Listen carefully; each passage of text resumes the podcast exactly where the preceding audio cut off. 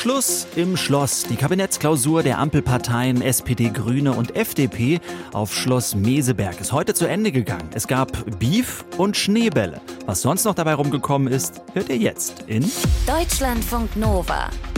Kurz und heute mit Thilo Jahn.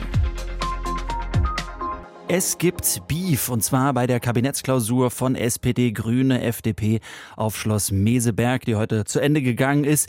Es sind auch Schneebälle geworfen worden. Also ich habe einen Schneeball geworfen, aber wie sich das für einen Bundeskanzler gehört, auf niemanden. Gut, Olaf Scholz. Trotzdem, die Streitpunkte bleiben auch nach Schneeballschlacht. Es geht um die Themen wie Kindergrundsicherung, Support für einkommensschwache Familien, um den Einbau von Öl- und Gasheizung, um den Haushalt und was ist eigentlich mit dem Aus der Verbrennungsmotoren. Ordentlich Zoff. Wie kann der behoben werden? Sprechen wir darüber mit dem Politikwissenschaftler Thorsten Faas. Grüß dich, Thorsten. Hallo, ich grüße dich. Gerade nicht wirklich gute Stimmung da in der Ampelkoalition. Wo siehst du da die größten Streitpunkte? Ja, das eine sind natürlich Inhalte, ein paar Themen sind ja schon angesprochen worden, aber in Wahrheit geht es, glaube ich, um sowas Höheres. Wie schafft man es einerseits, dass jeder Partner in dieser Ampelkoalition Profil zeigen kann, sich auch abgrenzen kann von den anderen, ohne dass eben sofort dieser Eindruck entsteht, dass man nur noch streitet, dass der Streit vielleicht auch ein Selbstzweck ist. Also eigentlich geht es mehr so um die Art und Weise, wie man zusammenarbeitet. Das hat am Anfang erstaunlich gut geklappt für dieses ja durchaus schwierige Bündnis. Da hat man so ein bisschen den Tritt verloren in den letzten Wochen mhm. und Monaten. Ich habe das Gefühl, die FDP arbeitet sehr stark nach diesem Profilding. Erstmal fronten alles, Einbau von Öl-Gasheizung. Ja, ja, die Grünen sagen, das soll irgendwie nicht mehr gemacht werden, aber dann wird's teuer, sagt die FDP für alle Häuslebauer. Verbrennungsmotor, nee, soll nicht weg. Wir wollen äh, synthetische Kraftstoffe da drin haben. Also schafft es die FDP am stärksten, ihr Profil zu schärfen? Ja, zumindest versucht sie das, aber wenn man sich Umfragezahlen anschaut, dann gelingt es ihr natürlich in Wahrheit überhaupt nicht. Nicht nur, dass die Umfragezahlen schlecht sind und auch bedrohlich nah an den fünf Prozent, die ja über den Einzug in den nächsten Bundestag dann auch entscheiden werden. Sie sind ja auch aus einer ganzen Reihe von Landesregierungen und auch Landesparlamenten rausgeflogen.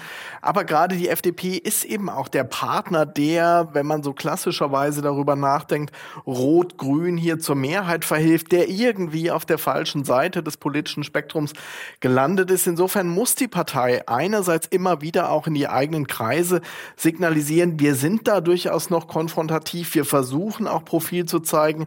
Aber wenn dann eben der Eindruck entsteht, dass das ein Selbstzweck ist, dass die FDP es eben ist, die die Regierungsarbeit immer wieder so schwer macht, naja, so eine Partei, die will dann auch niemand wählen, zumal ja mit der Union auch eine Alternative in der Opposition zur Verfügung steht. Das haben wir in Berlin prototypisch erlebt. Sehr ähnlicher Auftritt Rücktritt.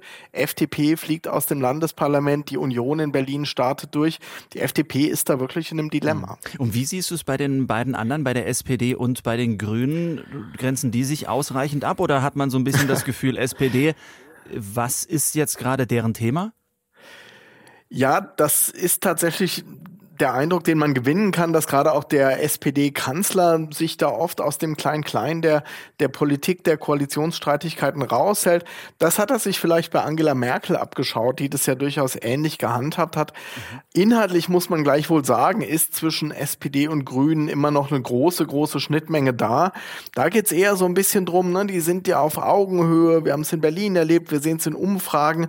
Also da geht's eher auch schon so ein bisschen drum, wie stellt man sich für die nächste Bundes Bundestagswahl oder auch Landtagswahl auf, schafft man da vielleicht von grüner Seite es dann eben doch auch mal an der SPD vorbeizuziehen und so diese ungeklärte Führungsfrage in so einem doch immer noch breiten rot-grünen Milieu, das ist schon nicht so einfach mhm. und mittelfristig, je näher der nächste Wahltag rückt, sicher auch eine Herausforderung. Mhm. Das heißt, das, was du sagst, ist, dass der Kanzler so mit, mit Vorausblick gerade agiert. Wenn du ein zerstrittenes Team hast, dann kannst du natürlich auch ein bisschen moderieren und gucken, dass alle wieder beisammen sind. Aber das will er nicht, oder? Na, er kann natürlich auch nicht da jetzt täglich entweder der einen oder der anderen Seite sozusagen auf die Schulter klopfen und sagen, hier bin ich jetzt bei euch, hier bin ich plötzlich auf der mhm. anderen Seite, sondern das ist ja nun mal auch sein Job als Kanzler.